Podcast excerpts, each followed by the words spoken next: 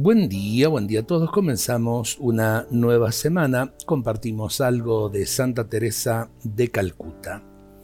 Eh, cuando nuestros pobres pasan tantas dificultades para conseguir comida, luz y agua, podemos comer alimentos que no son absolutamente necesarios para nuestra salud y nuestra nutrición. Eh, podemos acostumbrarnos a no comer fuera de las comidas, excepto cuando estemos enfermos. Tendremos cuidado en el uso del agua y de la luz, cerrando las canillas y apagando todas las luces innecesarias. Jesús, danos un espíritu de pobres y la gracia de ponerlo en práctica con fidelidad.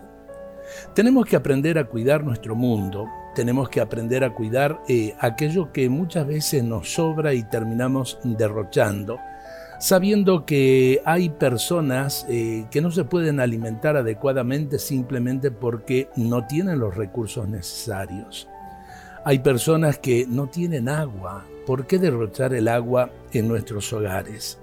Y por otro lado también, en el caso de la energía, nos quejamos por allí porque no hay electricidad y, derrochamos la electricidad. Entonces, eh, aprendamos a cuidar, eh, por un lado, la creación entera.